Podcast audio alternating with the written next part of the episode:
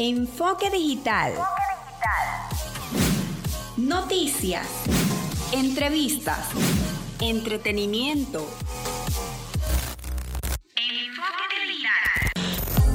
Hola, ¿qué tal? Feliz sábado. Este espacio es una producción nacional independiente certificado número 8607 de Francisco Párraga. Están en sintonía de zona 41, 94.9 FM. Soy Andy Zambrano y este es tu enfoque digital del día de hoy.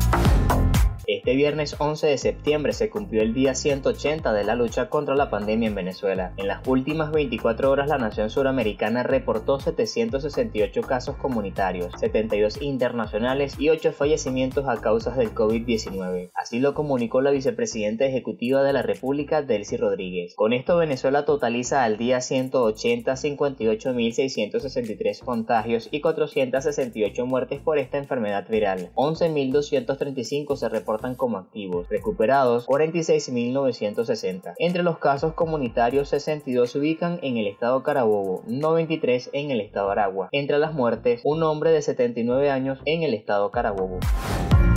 Un nuevo contingente de 193 médicos provenientes de la República de Cuba llegó este viernes 11 de septiembre a Venezuela para sumarse a las tareas de cooperación en el combate contra la pandemia. Este viernes el presidente venezolano Nicolás Maduro informó que las autoridades capturaron a un marín estadounidense en pleno espionaje en las refinerías de Amuay y Cardón en el estado Falcón. Un total de 3.908 pacientes fueron atendidos en el hospital sanitario instalado en las residencias estudiantiles Liga Gubernador. De ellos, 3.247 se han recuperado y han sido dados de alta médica, y las 634 personas restantes avanzan en el tratamiento médico contra el coronavirus.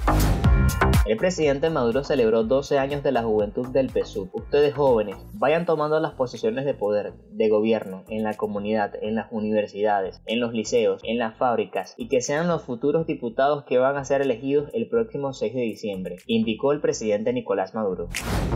El Congreso peruano aprobó este viernes la moción de vacancia del presidente Martín Vizcarra. Este paso es el primero para decidir definitivamente si destituye al gobernante, quien es acusado de interferir deliberadamente en una investigación en su contra.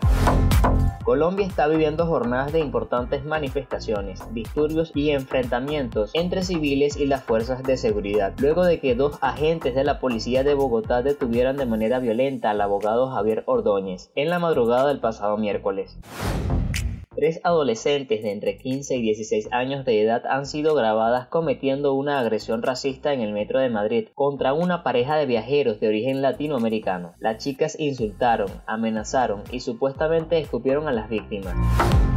Hola a todos, les habla Luis La Rosa, presidente de la Fundación Infocentro. Quiero desde acá generarle un saludo a toda la audiencia de Enfoque Digital y bueno, que nos mantiene al día con todo lo que son los avances de las tecnologías de comunicación e información y que bueno, desde acá desde la Fundación Infocentro estamos bueno, adecuándonos a estos nuevos tiempos eh, que nos invita a usar más los medios electrónicos y que bueno, esto nos ha enseñado a todos a poder mm, entender que la importancia de la tecnología oportuna en estos tiempos de pandemia. Bueno, un todos. Hasta aquí el enfoque digital del día de hoy. Síguenos en las redes sociales, arroba radiozona 94.9 FM, arroba mi enfoque digital, mi cuenta personal, arroba Andy Jesús. Hasta la próxima.